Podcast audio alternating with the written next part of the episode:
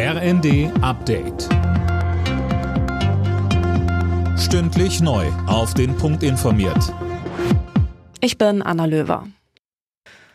Deutschlands Fußballkaiser Franz Beckenbauer ist tot. Er starb im Alter von 78 Jahren. Das hat der DFB mitgeteilt.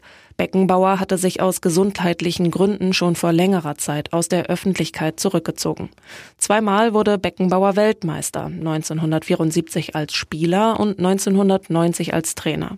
2006 holte er die Fußball-Weltmeisterschaft nach Deutschland und galt als Macher des Sommermärchens.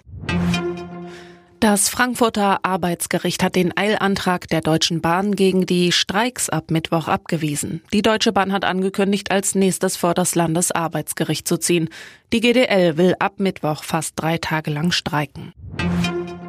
In ganz Deutschland haben die Proteste der Landwirte für massive Probleme auf den Straßen gesorgt. Mit Trägerkonvois in Städten und Blockaden an Autobahnauffahrten demonstrierten sie gegen die geplanten Subventionskürzungen beim Agrardiesel.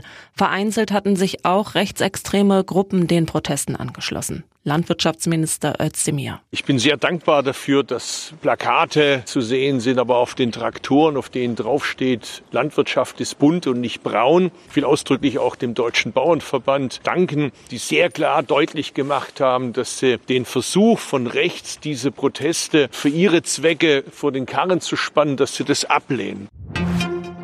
Die erste private US-Mondmission droht zu scheitern. Das Landemodul der Rakete verliert Treibstoff. Möglicherweise kann es so gar nicht mehr auf dem Mond landen. Noch wird an der Panne gearbeitet.